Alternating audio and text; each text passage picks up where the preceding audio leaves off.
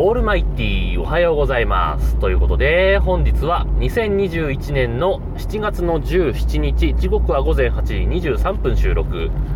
シーサーブログをキーステーションに全国一曲ネットでお伝え中、第872回目のヌーラジをお伝えするのは毎度ながらヌーでございますけども、えー、今前方をですね、あの、レタスを大量に乗せた、なんつうの、トラクターですかね。えーレタスの箱が大量に乗ってるんですけども、えーそれが時速20キロぐらいで前を走行してまして、えー道幅が狭くて追い越すことができないんですが、今右に曲がってきましたんで、ようやく追い越すことができたんですけどもね。まあ、それはいいんですけども。えー先週はめられましてね、あの、先月、あの、声優でね、買い物をしてたら、え声優ってあの、お勤め品コーナー、まあ、どこのスーパーにもあると思うんですけども、お勤め品コーナーにあるお勤め品が、いや、本当にお勤めしたねっていうものでも、なかなか値引きしないで売ってることが結構あるんですよね。えー賞味期限が当日のパンとかでも、えーまだ2割引きとか、誰買うねんって話なんですけど、えーまあ、結構売れ残ってたりとかするんですけど、この間声優に行ったらね、えっと、お勤め品コーナーの隣にでっかいワゴンが置いてあって大量のカップ麺が山積みにされてたんですよね。で、えー値引きシールがみんな貼られてましてあれどうしたんだろうなって見たら、えーっと今年の春に発売された、えーペヤングの極激辛みたいなやつ。あの片方あの一つのパッケージなんだけど赤と黄色のパッケージで片側に、極激辛カレーで片側に極激辛焼きそばみたいになってて、えーあれ何の絵だ？生ハゲか鬼かあとはなんだ？閻魔様みたいなやつ？まあどれだかちょっと分かんないけど。そんなような絵が描かれたパッケージの焼きそばがね大量に山積みになってたんですよ。でまああれ確か3月か4月ぐらいの発売だったと思うんでまあ先月買ったのでまあ12ヶ月ぐらい、まあ、売れなかったんでしょうね多分ね。え ー山積みになってたんでじゃあちょっと買ってみるかと。言ってもね自分はあんま辛いものが得意じゃないんですよ、えーとはいええーまあまあ頑張ればとんがらし麺とかあとはなんだろうなあの蒙古タンメン中本とかのカップ麺だったらまあ食べられないことはないのでまあ言ってもカップ麺レベルで大したことないだろうと思って買ったんですよね。で結局ね何割引きだったか忘れましたけどもえっ、と1パック110何円みたいになってたんですよね。だからもう結構な値引きだと思うんですよ。あれ定価多分300円くらいだったと思うんで、まあ、半額以下ですよね。で まあ店頭価格がいくらだったか分かんないけど、まあ、とにかく110何円だったら結構お得じゃないですか。でまあ買ってったんですよ。ただ、まあ、その後食べる機会もなくて、えーいつか食べようと思いながらずっとほっといたんですよね。で先週、えー先週ね、あのー夜仕事帰りに帰ってきたら、あのーご飯のおかずとご飯全部子供が食べちゃったからないって言われて。まあまあグッドタイミングというかなんというか。じゃあこれ食べてみようと思ってねそのペヤングの極激辛焼きそばですか、えー開けて、えー開けじゃ開けたらさお湯が 820ml もいるっていうんですよね。あこれ結構大盛りだったんだなと思って。まあしょうがねえなと思って。うちの電気ケトル徳子さんですけども徳子さんじゃねえや和子さんか。和子さんなんですけど、800ml までしか炊けないんですけどもまあとりあえずまあ800の線をちょっと越して820で沸かしてでお湯入れて、えー湯切りをしてじゃあソースをかけようかってなった時に子供が横目で見てもうご飯食べ終わってるんですけど、あのーちょっと食べてみたいって言うんですよね。ただただですよ。保育園児ですよ相手は。さすがに激辛ソースをかけて 食べさせるわけにはいかないわけですよね、えーで、まあ、しょうがねえなと思ってソースをかける前に少し分けてあげたんですよね。だから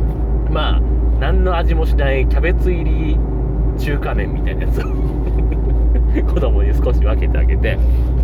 じゃあ食べるかと思って、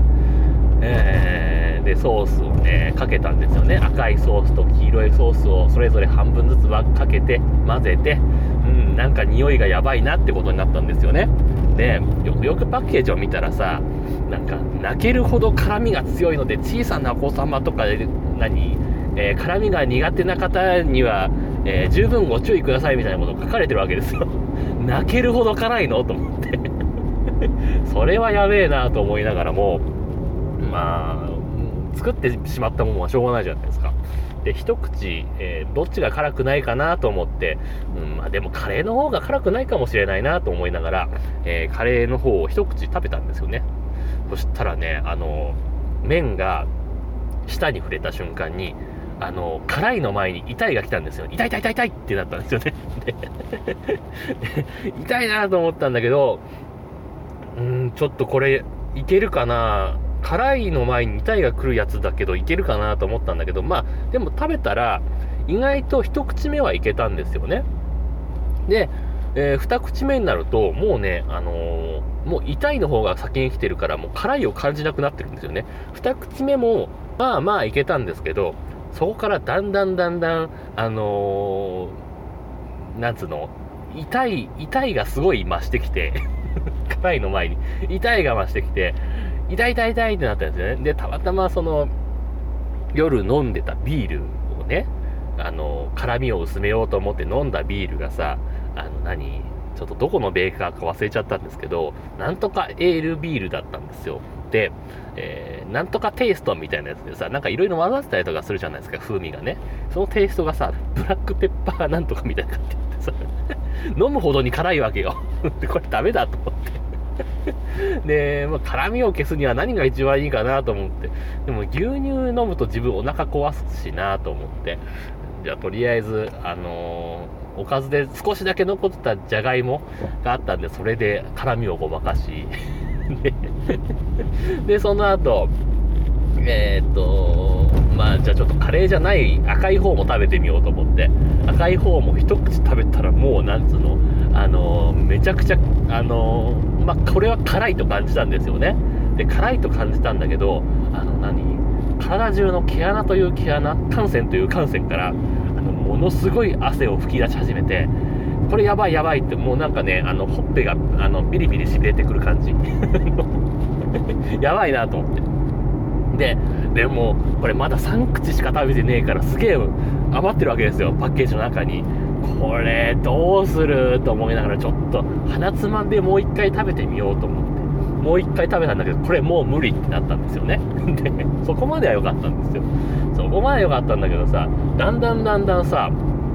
あの唇がね腫れてきたんですよね。まあすするから多分唇に触れる面積も結構広いと思うんですよね。で唇がねだんだんだんだん赤く腫れてきてやばいやつだと思ったんですよね。どうするどうすると思って水とかつけたんだけど全然良くならなくて。結局ね保冷剤を10分20分ぐらい当ててやっと収まってきたかなってとこでちょっともうこれやばいわ寝るわってなったんですよね。で時間にして何時でしたかね夜の8時半過ぎぐらいですかね。もうダメっつって寝たんですよね。何もせずに。寝て、で、えー、2時間ちょい過ぎた11時過ぎぐらいにパッと目が覚めて、お腹が痛いってなったんですよね お腹痛い、お腹痛いって目覚めて、でも別になんかね、あの、便意があるとかなら、なんか出てくる感じもあるんですけど、別にそういうわけでもなくて、ただ、ひたすら、あの、内臓が痛い感じ。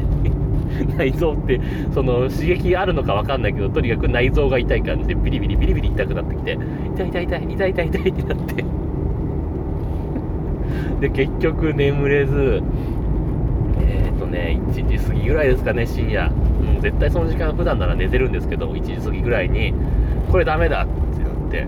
でとりあえず1回トイレに行けばなんとかなるかなと思ってトイレに行って。うんでもそんなに出ることもなくえーまあ、ダメで、まあでもちょっと痛み収まったからまあいいかなと思って、また布団に入ったらまあ寝られたんですよね。で次の日の朝もずっとお腹痛くて、えー、1日お腹痛かったですねあれね。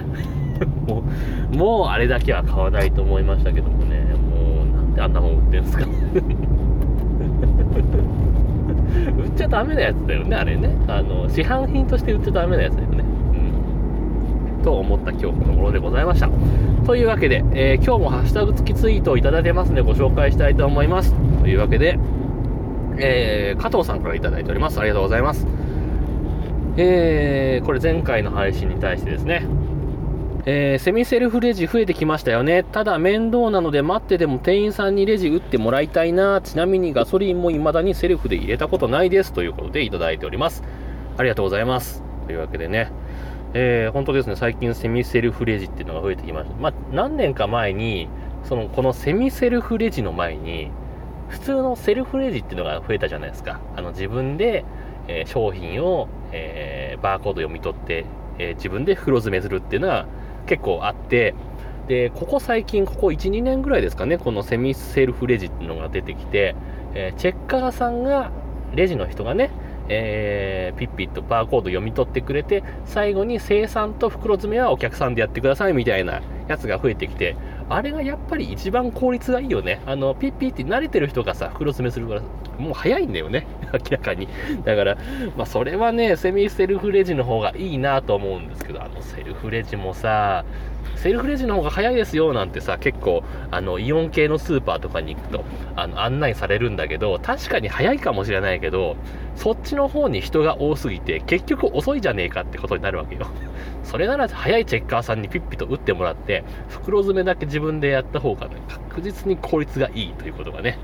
最近思いますけどもね。で、ガソリンも未だにセルフで入れたことないですってことですけどもね、ガソリンはね、あのー、最近、逆にあれですね、ずっとセルフのガソリンスタンドずっと行ってたんですけど、最近逆にあのフルサービスのガソリンスタンドに行くことが増えましたね。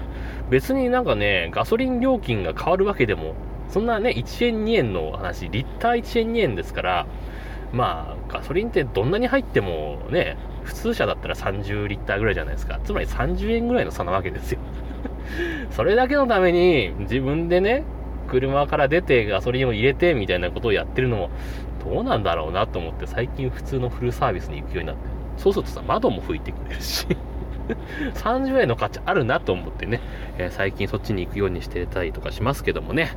はい。というわけで、えー、職場についてしまいましたんで、今日はこの辺で終わりたいと思います。というわけで、皆様からのご意見、ご感想、ツッコミなどお待ちしております。メールは直接メール、またはメールフォームから送ってください。Twitter のヌーのアカウント、もしくはヌーラジオのアカウントに返信をいただいたり、ハッシュタグ、NUNURADIO、もしくはひらがなヌーカタカナで、ラジオとつけてつぶやいていただければ、またご紹介させていただきます。と